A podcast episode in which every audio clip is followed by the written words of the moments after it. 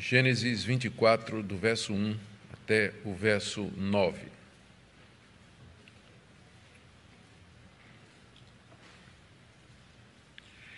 Diz a palavra de Deus. Abraão já era velho, de idade bem avançada, e o Senhor o havia abençoado em tudo. Abraão disse ao mais antigo servo da sua casa, que governava tudo o que possuía: Põe a sua mão por baixo da minha coxa, para que eu faça com que você jure pelo Senhor, Deus do céu e da terra, que você não buscará uma esposa para o meu filho entre as filhas dos cananeus, no meio dos quais estou morando mas que você irá à minha parentela e ali buscará uma esposa para Isaque, meu filho. Então o servo disse: Talvez a mulher não queira vir comigo para essa terra. Nesse caso, devo levar o seu filho à terra de onde o senhor veio? Abraão respondeu: Cuidado, não faça meu filho voltar para lá. O Senhor Deus do céu, que me tirou da casa de meu pai, da terra dos meus parentes, e que me falou e jurou, dizendo: a sua descendência daria essa terra. Ele enviará o seu anjo adiante de você, para que lá você encontre uma esposa para o meu filho. Caso a mulher não queira vir, você ficará desobrigado do seu juramento. Entretanto, não leve o meu filho para lá. Com isso, o servo pôs a sua mão por baixo da coxa de Abraão, seu senhor, e jurou fazer segundo o resolvido. Até aqui, queridos, a leitura da palavra de Deus. Oremos mais uma vez. Pedimos, nosso Pai, a orientação do Teu Espírito Santo para a compreensão da Tua palavra, das implicações de todos os atos aqui cometidos historicamente pelo Teu servo Abraão.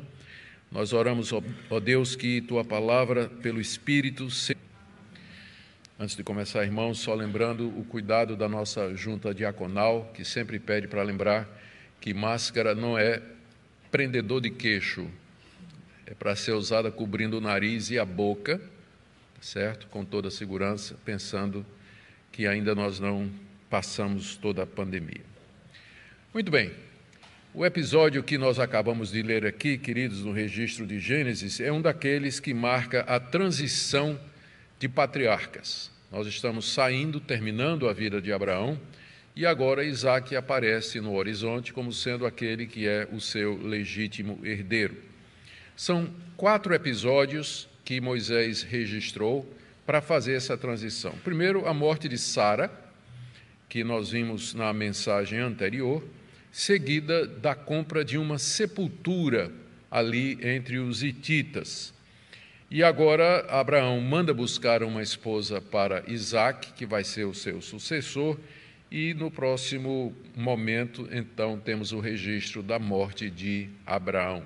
Então, são quatro eventos que marcam a transição de um patriarca para o outro. Hoje nós vamos nos concentrar nesse evento em que Abraão manda buscar, manda seu servo buscar uma esposa para Isaque. Ao longo da história de Abraão, que nós temos estudado até agora, e do seu relacionamento com Deus, nós vimos como Deus várias vezes apareceu a Abraão em sonhos e visões e até numa certa ocasião em figura humana. Dessa forma, sobrenaturalmente, Deus guiou o patriarca de maneira clara quanto à sua vontade. A última vez que Deus apareceu a Abraão foi lá no alto do monte Moriá, quando o anjo do Senhor falou com Abraão para que não matasse seu filho Isaque, episódio que nós vimos na penúltima mensagem. A partir daquela aparição do anjo do Senhor no alto do monte Moriá, Deus passa a guiar o que resta da história de Abraão através de sua providência, atuando de maneira discreta, invisível, através das circunstâncias, porém de forma certa e eficaz. Não mais visões, não mais sonhos, não mais manifestação de anjo. Daqui para frente, Deus vai guiar Abraão e Isaac através dessa forma invisível, entretanto certa e eficaz. Na mensagem de hoje, nós veremos os preparativos que Abraão faz para assegurar uma esposa para o seu filho, Isaac, filho da promessa, o portador de tudo aquilo que Deus havia dito que faria e que só poderia acontecer se ele fosse casado e tivesse filhos. Abraão então parte para tomar providências para assegurar a descendência prometida. E essas providências estão aí nos versos de 1 a 4, que é a primeira parte da nossa mensagem. O texto começa dizendo que Deus havia abençoado Abraão em tudo. Que benção! Deus havia abençoado em tudo. O que é que isso significa? Que ao longo da sua vida, Deus havia, ao longo da vida de Abraão, Deus havia demonstrado o seu favor de várias maneiras a ele e havia estado com ele todos aqueles anos. Deus havia lhe dado prosperidade financeira. Abraão era muito rico, era um sheik, era um chefe de um clã riquíssimo, com muito gado, um, é, é muita gente a seu serviço, um pequeno exército extremamente eficiente. Ele era respeitado, mesmo que fosse um residente, é? um morador residente, um estrangeiro residente em Canaã, mas ele era respeitado pelos povos de Canaã, por onde ele havia peregrinado havia mais de 60 anos. Ele era estimado entre os filisteus, entre os quais ele tinha como amigo Abimeleque, da cidade de Gerar, era estimado entre os hititas, de quem ele comprou aquela sepultura onde colocaria a sua esposa. Ele tinha dois aliados chamados Escol e Aner, que eram irmãos de Mari, que era parceiro de Abraão, aliás, foi um dos primeiros ali naquela terra. Deus havia feito com que os povos de Canaã tivessem Abraão em alta conta, além da prosperidade e do poderio militar do patriarca. E além disso, depois de altos e baixos, Deus lhe concede um filho nascido pela promessa, nascido de maneira extraordinária, que foi Isaac. Mas agora, apesar de tudo isso, apesar de Deus ter abençoado Abraão com tudo durante toda a sua vida, Abraão já era de idade avançada, diz aí o verso primeiro. Abraão já era velho e de idade bem avançada, o que significa que por mais que Deus abençoe uma pessoa, ela vai ficar velha e morrer de qualquer jeito porque essas bênçãos aqui são para esse mundo, são bênçãos referentes à nossa vida aqui. E a bênção da ressurreição e a bênção da imortalidade não vai ser concedida agora. Então, por mais que Deus lhe abençoe, por mais que Ele lhe cubra de felicidade, de prosperidade, você vai ficar velho e você vai morrer. Isso aí, desculpa o spoiler, né? Mas o spoiler é esse: você vai morrer. Certo? Abraão vai passar por isso também. Ele tinha vivido muitos anos na presença de Deus. Ele tinha agora cerca de 140 anos quando esse episódio aqui acontece, e a sua morte se avizinhava. E a consciência que ele tem de que ele precisa tomar providências para que sua posteridade continue é agravada ou mais aguçada pela morte de Sara. Sara havia morrido e ele já a havia sepultado. Estava então na hora de preparar Isaac para sucedê-lo na linhagem da promessa e assumir a liderança do clã. Então ele faz planos de obter uma esposa para seu filho Isaac, que apesar de já ter 40 anos, aparentemente não pensava em casar-se.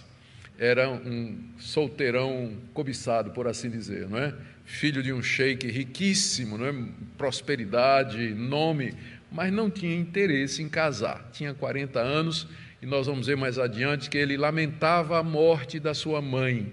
Ele, ele chorava ainda pela morte da sua mãe. Aparentemente era muito pegado é? com a mãe. E com a morte da mãe, ele meio que estava sem rumo e o pai resolve então interferir para garantir que as promessas de Deus haveriam de se cumprir, o que mostra a relação tensa, nem sempre resolvida, mas que caminha na Bíblia entre as promessas de Deus e as providências humanas. Deus promete que vai fazer, mas isso não quer dizer que nós não vamos tomar as providências que são necessárias para que aquilo que Deus disse que ia acontecer aconteça soberania de Deus, responsabilidade humana, caminhando juntas aqui. Abraão entende que está na hora de tomar uma providência para que as promessas de Deus referentes à conquista da terra, a uma posteridade, bênção para todas as nações, acontecessem. Naquela época, como vocês sabem, e hoje, inclusive em alguns países orientais, casamentos eram arranjados entre famílias. E esse arranjo era feito às vezes quando a, as pessoas ainda eram crianças, era feito ainda durante a adolescência ou até um pouco antes. Abraão, consciente de que havia chegado a hora então de arrumar uma esposa para o seu filho, como era costume daquela época, Entretanto, não queria que Isaac casasse com uma mulher daqueles povos vizinhos e com quem Abraão tinha um bom relacionamento. Não seria difícil para Abraão conseguir uma filha para Isaac entre os hititas, entre os filisteus, entre os moradores de Manre, talvez até entre os egípcios com quem ele tinha mantido algum relacionamento, morou lá durante algum tempo. O seu filho Ismael casou com uma egípcia. Ele poderia ter feito isso, arrumado uma esposa para o seu filho ali com aqueles povos, mas ele não queria que Isaac casasse com uma mulher que fosse de Canaã. Ele quer uma esposa da sua própria parentela, uma semita da descendência de Sem. Mas o que restava da família de Abraão não estava ali próximo. Abraão tinha como parente, único parente, tirando seu sobrinho Ló, que já desapareceu aqui da história com suas, duas filhas, provavelmente morando lá para a, a, banda de Moabe ou Edom, a, a margem direita do, do, do, Mar Morto, afora Ló, que estava lá, distante, Abraão tinha um irmão chamado Naor, que morava na Mesopotâmia, de onde Abraão havia saído há mais de 60 anos atrás. E, não sem razão, Moisés, no capítulo 22, do verso 20 a 24, colocou um registro de que Abraão foi informado que seu irmão Naor tinha filhos e netos. E agora está explicado o porquê dessa notícia que foi dada no capítulo 22. Porque Abraão diz que então a, a, a esposa para Isaac virá dos seus parentes que moram lá na Mesopotâmia, uma vez que ele teve notícia de que eles tinham prosperado, tinham se multiplicado e, quem sabe, lá entre a parentela de Naor encontrasse o servo dele, alguém que poderia ser a esposa de Isaac. Ela deveria estar disposta a sair de lá e vir morar em Canaã e ser peregrina ali, exatamente como Abraão e Sara haviam sido durante tantas décadas. Então Abraão chama seu servo de confiança, como diz aí o verso 2. Abraão disse ao mais antigo servo da sua casa que governava tudo que possuía. Era o mais antigo, ou seja, de todos os servos que Abraão tinha, e eram muitos, alguns nasceram na sua casa, outros ele comprou. Esse é o mais antigo, provavelmente tinha vindo com Abraão lá da Mesopotâmia, porque, mesmo que ele não seja mencionado, ele é provavelmente aquele Eliezer, o Eliezer de Damasco, citado no capítulo 15, verso 2, pelo próprio Abraão, quando diz a Deus: Eu não tenho filhos e quem vai herdar tudo que eu tenho é meu servo Eliezer de Damasco. Damasco fica no caminho da Mesopotâmia para Canaã. E é lá, provavelmente, que Abraão havia adquirido esse servo, um dos primeiros, e que tinha ganhado a confiança de Abraão e era o mais antigo, e é quem Abraão vai encarregar de resolver esse assunto. Diz o texto aqui que ele governava tudo o que Abraão possuía. Era realmente uma pessoa da mais alta confiança do patriarca. Ele tomava conta de tudo dos negócios, das pessoas, do gado, dos bens. E nós vamos ver mais adiante, ele era um homem de fé, esse servo, que não é nomeado aqui, embora provavelmente é Eliezer. Ele era um homem de fé, ele cria no mesmo Deus de Abraão, o Deus que havia tirado o seu senhor daquele lugar. E já que Abraão era muito velho para ele mesmo fazer a viagem até a Mesopotâmia para achar uma esposa para o seu filho, o natural é que ele entregasse essa missão tão importante ao servo que ele confiava, a pessoa de confiança que ele tinha, que era esse esse servo anônimo, né, cujo nome não aparece aqui. A importância da missão é destacada pelo fato de que Abraão, ao conversar com seu servo aqui, nesses oito versículos, cinco vezes se refere a Isaac como sendo meu filho, meu filho, meu filho. Cinco vezes. Com isso, destacando a importância daquilo que Eliezer ia fazer. Ele ia tratar de garantir que o filho de Abraão adquirisse uma esposa e a partir daí, então, pudesse dar continuidade à linhagem santa. O que está em jogo é a história da redenção, os atos salvadores de Deus na história, o plano da salvação. É isso que está em jogo. Daí a importância disso, desse episódio que nós estamos lendo aqui, e também ao fato de Abraão se referir ao seu filho como meu filho, pelo menos cinco vezes aqui no texto. Abraão então coloca o servo sob juramento. É tão sério que agora um juramento é proposto. E o juramento é esse, de que ele irá buscar uma esposa para Isaac de entre a sua parentela. Verso 2, depois Abraão chama o seu servo e diz, põe a sua mão por baixo da minha coxa, para que eu faça com que você jure pelo Senhor, Deus do céu e da terra, que você não buscará uma esposa para meu filho entre as filhas dos cananeus, no meio dos quais estou morando, mas você irá à minha parentela e ali buscará uma esposa para Isaque, meu filho. O juramento era esse, e ele era para ser feito, curioso, não é? Com a mão por baixo da coxa de Abraão. Ah, esse, isso não tem paralelo nas culturas daquela época. Nós temos um conhecimento relativo das culturas do Antigo Oriente. É, a prática dos mesopotâmios, dos assírios, dos egípcios, ah, dos antigos povos cananeus. Nós temos a arqueologia, nos dá muitas informações.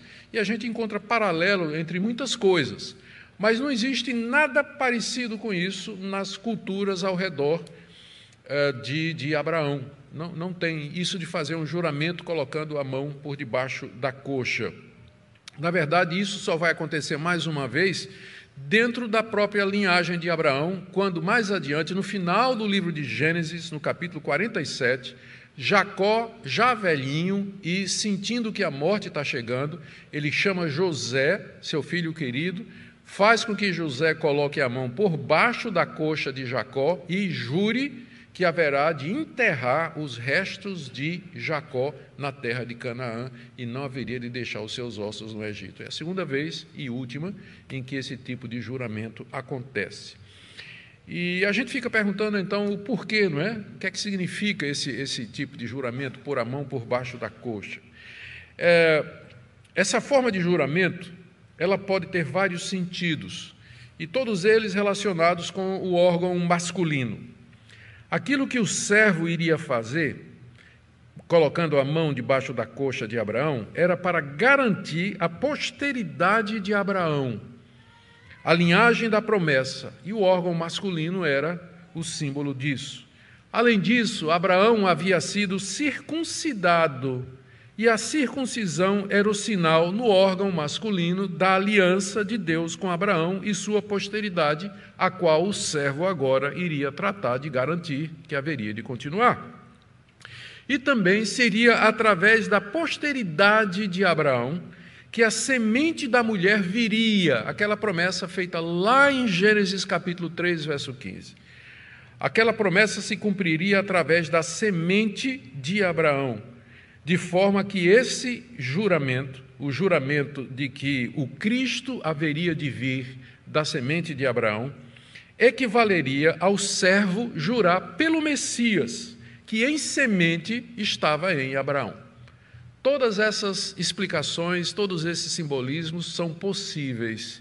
É só você consultar aí os comentaristas e eles vão dar para vocês, além desses, outras possibilidades que eu não vou nem mencionar aqui.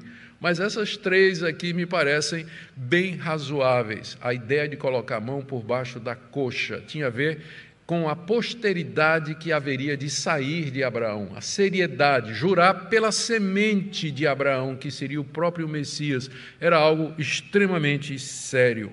Mas o mais sério de tudo é que esse juramento, ele era para ser feito em nome de Yahvé, o Senhor, Deus do céu e da terra. Verso 3: Põe a sua mão por baixo da minha coxa para que eu faça com que você jure por Yahvé, o Senhor, em na Almeida, a nova Almeida e também na Almeida antiga, toda vez que você vê Senhor em caixa alta, em maiúsculos, é porque é o nome Yahvé, que é o nome de Deus com o qual ele se revelou, ah, o nome da aliança. Então é importante que é esse nome de Deus que aparece aqui, para mostrar a seriedade do juramento que aquele servo tinha que fazer. Ele ia jurar em nome do Deus da aliança. Então tem tudo a ver, a mão por baixo da coxa, o nome de Deus como sendo Deus da aliança, tudo tinha a ver com garantir a continuação da linhagem de Abraão, conforme a promessa que havia sido feita. Ele era o único Deus, o Deus que o servo conhecia, cria e temia, e ele era o único Deus verdadeiro, diferente dos deuses dos povos cananeus que moravam ali ao redor. Tudo isso demonstra a seriedade do assunto para Abraão. Essa esposa, Abraão continua dizendo a seu servo, não podia ser dos povos de Canaã. Onde Abraão morava, está aí no verso 3. Você não vai fazer, você não buscará uma esposa para o meu filho entre as filhas dos cananeus. Os cananeus, como nós temos estudado até agora, eram descendentes de Cam, aquele neto de, de Canaã, neto de Noé, que foi amaldiçoado naquele episódio da embriaguez de Noé e da nudez de Noé no meio da tenda.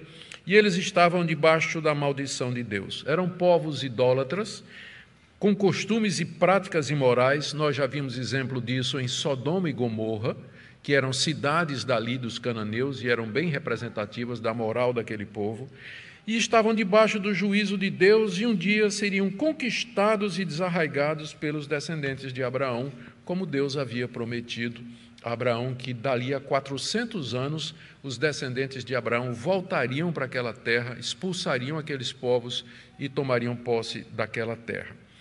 Então, é isso que é isso que nós é isso que nós estamos vendo agora, não é? É isso que nós estamos vendo nesse momento. Também essa essa esposa é curioso, né? Ela não podia ser de entre as filhas de Ló, que era o parente mais próximo, estava ali em Canaã. Abraão também não queria que Isaac se casasse com uma das filhas de Ló ou neta de Ló, que já tinha mostrado elas que tinham o mesmo espírito devasso da cidade de Sodoma, onde elas morriam. Abraão disse: não, não serve para essa daí não serve para o meu filho. Essas não servem para o meu filho, porque elas têm o espírito sodomita. Abraão, na verdade, e esse ponto aqui é muito importante, ele não queria misturar as linhagens. Eles não queriam como antes do dilúvio. A razão do dilúvio foi exatamente esse, que os descendentes de Sem, que era a, a linhagem santa, se misturaram com os descendentes dos de, eh, que, uh, uh, os descendentes de Sete, perdão, se misturaram com os descendentes de Caim e a linhagem santa misturou e a verdadeira religião se perdeu. E Deus então trouxe o dilúvio e salvou aquele único que ainda permanecia firme na fé, que era Noé. E de Noé vieram Sem, Cão e Jafé. Abraão era descendente de Sem, que era aquela linhagem dos filhos de Noé que manteve a verdadeira religião, o verdadeiro conhecimento de Deus. E os demais povos eram descendentes de Jafé, ali mais naquela região do Egito, e de Cã ou Canaã, ali na re região de Canaã. Então, Abraão não queria misturar as linhagens. A esposa para o seu filho teria de vida a parentela dele. O servo, então, deveria viajar até a cidade de Arã, lá na Mesopotâmia, para buscar uma esposa, como ele está aí no verso 24. Você irá, minha parentela. O único parente vivo era Naor, que morava em Arã. E de lá ele deveria trazer uma esposa para Isaac mas em nenhuma hipótese ele deveria deixar Isaac casar com uma mulher dali de entre os cananeus. Nós temos aqui alguns pontos importantes a respeito do velho patriarca. Primeiro, ele tem consciência de que seu tempo está acabando. Por mais bem-aventurado, por mais querido e favorecido por Deus que ele tenha sido, mas ele ia seguir o caminho de todos os mortais e a hora da transição estava chegando e ele não escaparia da morte, que é o destino de todos os homens. Entretanto, ele poderia preparar o caminho para a nova geração. Ele podia deixar o caminho pronto para aqueles que viriam depois dele. E é exatamente isso que ele iria fazer. Ele tem consciência da bênção de Deus, mas isso não impede que ele tome passos para garantir a preservação da linhagem, conforme nós já vimos, essa tensão entre a promessa e a ação humana. Note que ele continua firme na sua fidelidade ao Senhor. Ele não quer misturar sua semente com a semente de Canaã, porque ele cria na promessa de Deus com respeito à terra. Um dia os descendentes dele herdariam aquela terra. E ele receava também que se Isaac casasse com uma mulher cananita, que ela haveria de corromper a fé do seu filho. Ele sabia, Abraão sabia, o poder de persuasão que mulheres pagãs exerciam sobre seus maridos para que esses adorassem seus deuses e abandonassem a fé no Deus verdadeiro. Por isso, ele disse ao seu servo: Cananita não serve, nem cananita, nem sodomita, nem hitita, nem filisteia, nada, nem, nenhuma dessas aqui. Você vai buscar uma que seja da linhagem santa, da linhagem da promessa, e lá da, da minha parentela, o que resta que está lá na Mesopotâmia. Então, essa é a primeira parte da passagem, está aí do verso 1 a 4, as providências que Abraão toma para garantir a continuidade da promessa de Deus. Agora, do verso 5 a 8, há uma demonstração da confiança de Deus, perdão, a confiança em Deus, na providência de Deus da parte de Abraão. O servo de Abraão, a quem Abraão havia conjurado ali para fazer essas coisas, o servo de Abraão, que tinha essa missão, ele sabia que, humanamente falando, tinha tudo para dar errado. Aquela missão que ele estava recebendo tinha tudo para dar errado, porque dependia da decisão de pessoas e de determinadas circunstâncias. Por exemplo, será que ele chegaria até a Mesopotâmia? Era uma viagem longa. Será que ele conseguiria chegar até lá? Em chegando haveria entre os filhos e netos de Naor uma jovem na idade de casamento? E terceiro, se houvesse, os pais dela estariam dispostos a deixar que ela saísse da sua família, de lá de Arã, fizesse uma longa viagem para casar com alguém que ela não conhecia, nunca tinha visto antes? Será que esse tal de Isaac seria um pretendente à altura da jovem seria capaz de garantir o futuro dela, uma posteridade e assim por diante, ou é, ela aceitaria vir, o que mostra que, embora os casamentos fossem arranjados naquela época, havia uma margem para perguntar: você quer ou não? Não é você vai aceitar casar com esse que a gente arranjou para você, sim ou não? Parece que havia uma margem para isso. Então, é mais um elemento, não é que pode, é mais um fator da equação que pode dar errado. O servo não é bobo, né? Ele é prático. Ele é temente a Deus, mas ele estava consciente das dificuldades que aquela missão trazia. Por isso, no verso 25, ele pergunta a Abraão. Então o servo disse: Talvez a mulher não queira vir comigo para essa terra. Perfeitamente possível. Encontrou a mulher, mas de ela dizer: Não vou, não. Vou fazer o que lá em Canaã? Sair daqui de casa? Vou casar com um cara que eu não conheço? Não.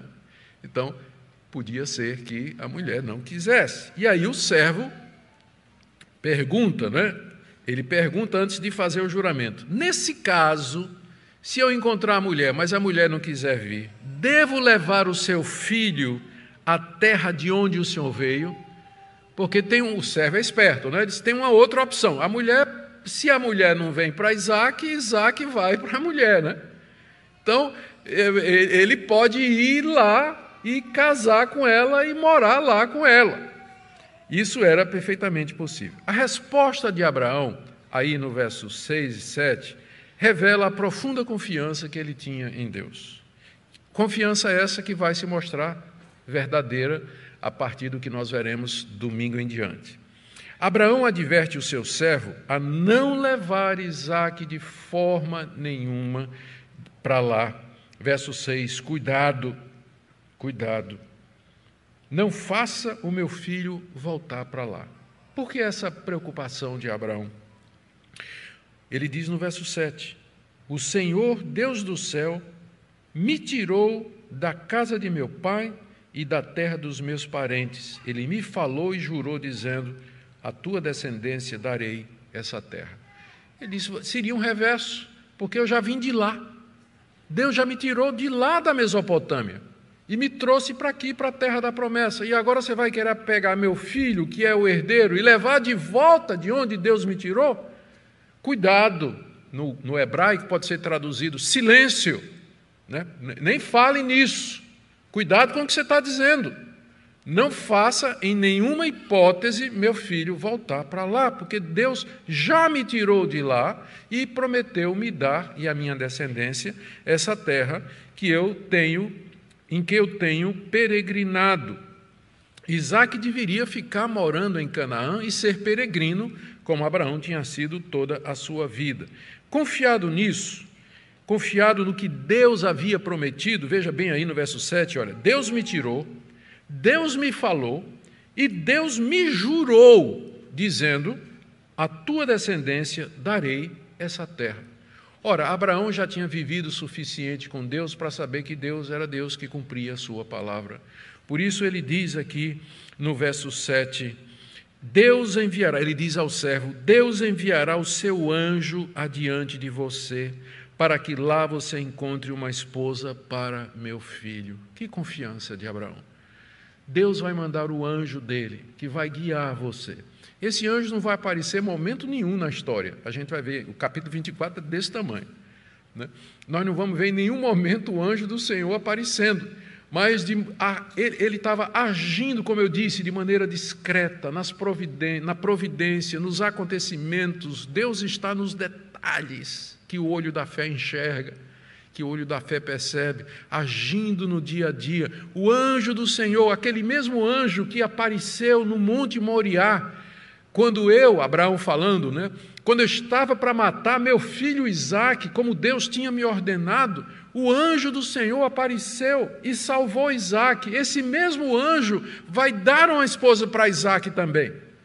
O anjo salvou Isaac, capítulo 22, vai dar uma esposa para ele, capítulo 24. A confiança que Abraão tinha na providência de Deus. Com a ajuda do anjo do Senhor, que já havia socorrido Isaac uma vez, o servo haveria de encontrar uma esposa para ele. Você percebe que aqui no final da vida já não é o mesmo Abraão que por duas vezes mentiu a respeito da sua mulher, dizendo ela é minha irmã, e que tentou pelo menos uma vez um esquema humano de conseguir descendência através da sua serva egípcia Agar.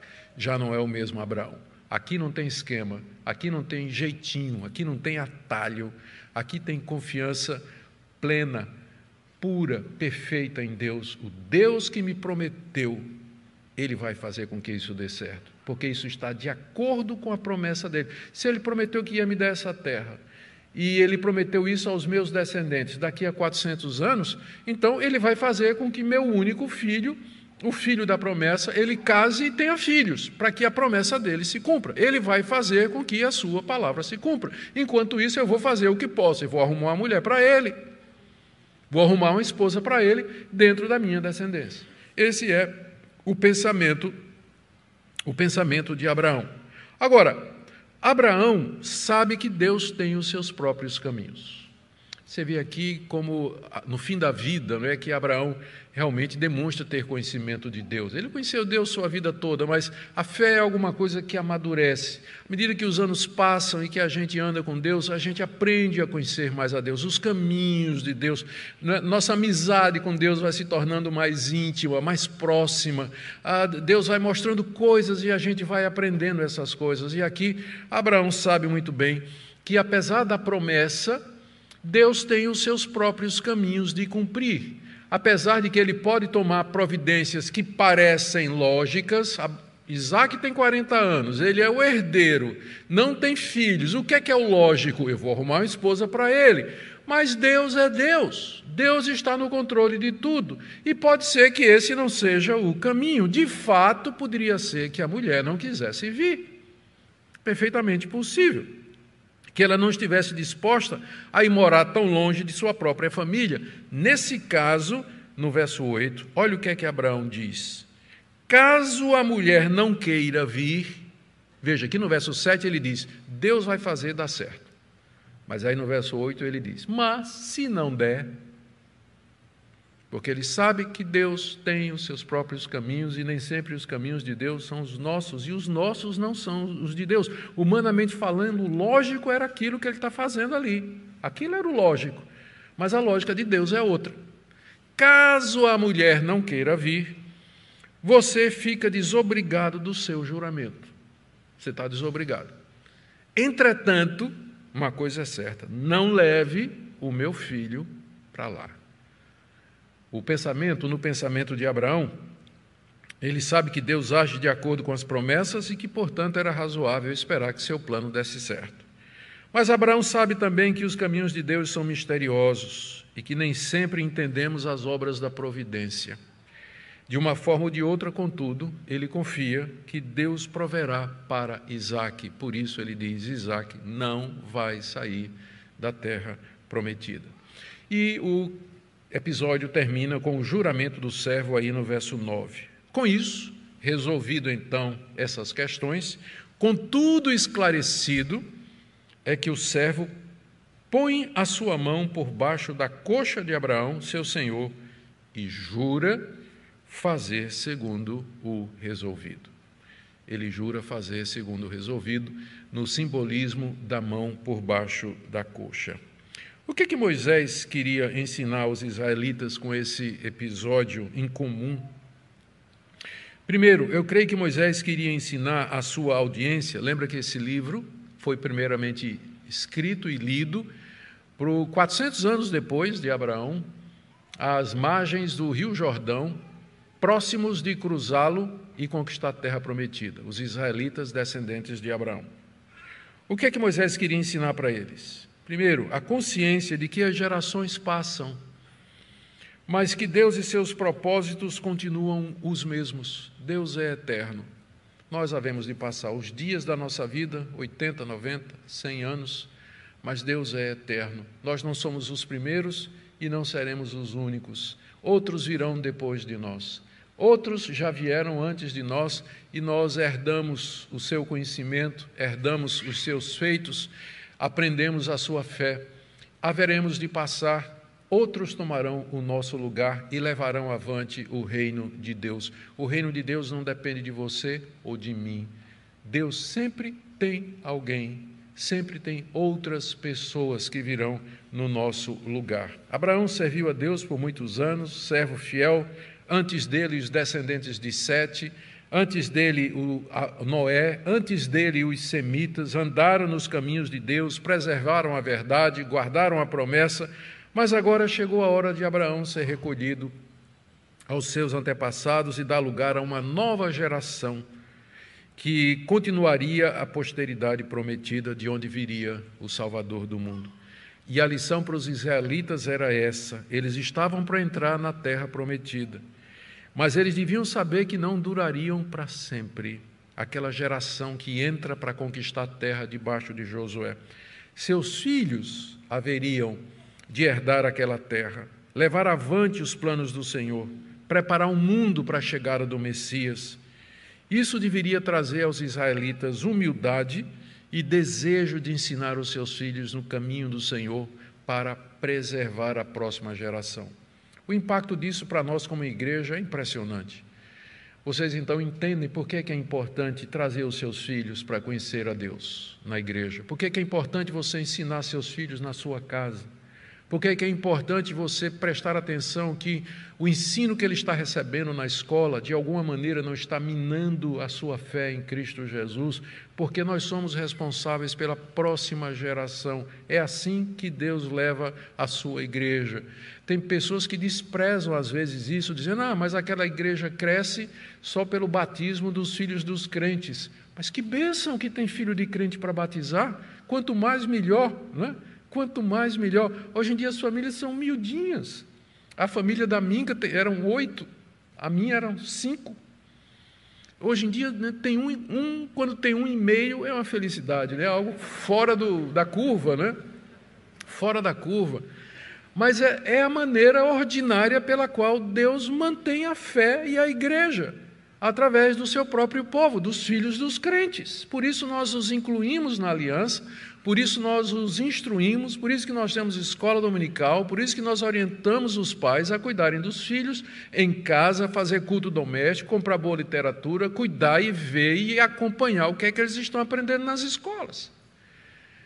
É uma lição muito importante para nós. Segunda coisa que Moisés queria mostrar aos filhos de Abraão, aos israelitas, é que Deus guia os acontecimentos de maneira a fazer com que seus planos se realizem na história humana. Como eu disse, diversas vezes na vida de Abraão, Deus se manifestou em milagres, de maneira sobrenatural, guiando o patriarca através de sonhos, visões, até se manifestando em forma humana.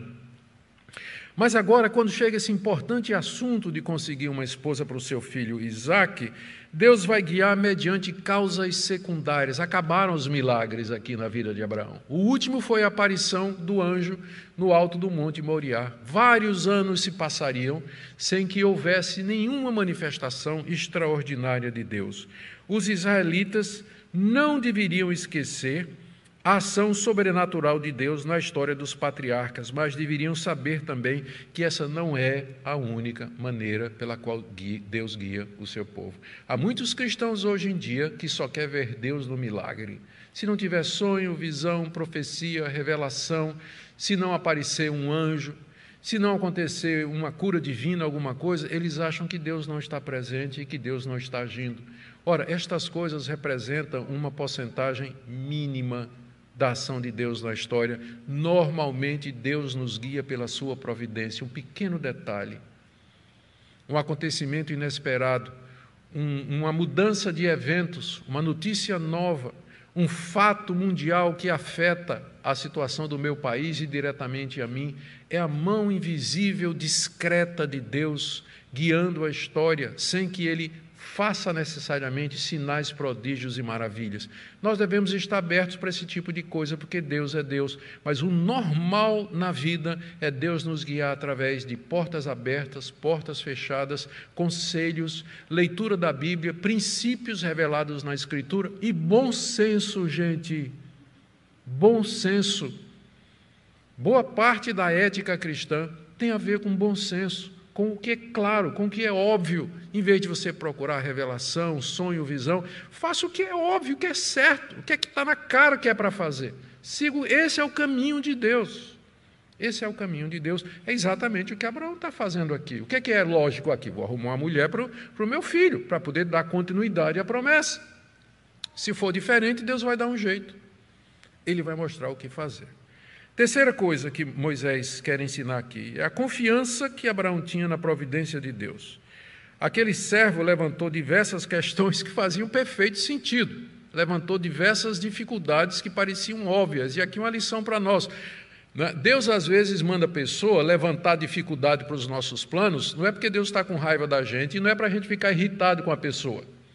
Porque às vezes acontece isso, a gente está com um plano perfeito na cabeça, aí chega alguém e diz, mas, mas e se? Né? E se, e se, aí você começa a ficar irritado. É, mas às vezes é, é Deus para você examinar o seu plano e você dizer sim, pode dar errado, pode ser, não, né, pode ser que não seja isso mesmo. E agora, como é que vai fazer? Para mostrar até onde você confia em Deus. Até onde você confia em Deus. Então, essas críticas, às vezes, elas são bem-vindas para que a gente analise. Entretanto, com base na sua experiência anterior com Deus, Abraão estava seguro de que ele ia providenciar uma esposa para o seu filho de um jeito ou de outro. E Deus vai fazer isso, a gente vai ver. Igualmente, os israelitas ali, às margens do Jordão, deveriam confiar no Deus de Abraão. E a última coisa que eu queria mencionar aqui é a importância de casamentos dentro da linhagem dos semitas. É óbvio que isso é um dos pontos centrais da passagem a preocupação de Abraão que Isaac casasse com uma mulher crente, com uma mulher que cresce no mesmo Deus, que tivesse a mesma fé. Mais adiante, quando Moisés entrega as leis de Deus ao seu povo, casamento com os cananeus é estritamente proibido aos israelitas. Ainda não tem essa lei aqui, mas ela já está em semente. Quando Abraão diz: Eu não quero que minha filha, aliás, eu não quero que minha nora, ela seja de entre os, as cananitas, eu quero uma nora que seja da linhagem eh, da crença, da fé e tudo mais. E essa preocupação de Abraão deveria inspirar os israelitas para que, quando entrassem na terra, não dessem seus filhos e suas filhas em casamento para aqueles povos, mas preservassem a fé através de casamentos entre aqueles que tinham a mesma confiança em Deus. Aplicações práticas para nós são muitas, eu creio que adiantei boa parte delas. Confiar na providência de Deus, confiar na fidelidade dele e manter as promessas Cuidado com quem você namora, não é? Eu acho que não precisa nem enfatizar muito isso. A Bíblia é claramente contra namoro misto, não tem isso de namoro missionário. Não tem isso. Não é namoro missionário é você namorar com um descrente para converter, né? E depois casar com ele. Não tem missionário, namoro missionário na Bíblia. Geralmente dá o contrário. Você diz assim: ah, pastor, mas eu posso lhe mostrar um exemplo de um casamento misto que acabou dando certo, ele ou ela se converteu. Ué, para cada um que você mostra que está certo, eu vou lhe mostrar cinco que não deram. Eu vou lhe mostrar cinco que não deram. E só trouxeram sofrimento e angústia para o crente, não é? Para o crente. Quando ele continuou crente, não é? Quando ele continuou crente. Então, a Bíblia é muito clara a respeito disso. Queridos, queira o nosso Deus, o Deus da providência, o Deus eterno, guiá-los, abençoá-los, lhes dar sabedoria, renovar a sua fé, fortalecê-los nas promessas e dar juízo para que vocês tomem as decisões corretas, confiando em Deus e sabendo que Ele haverá de guiar tudo pela sua providência.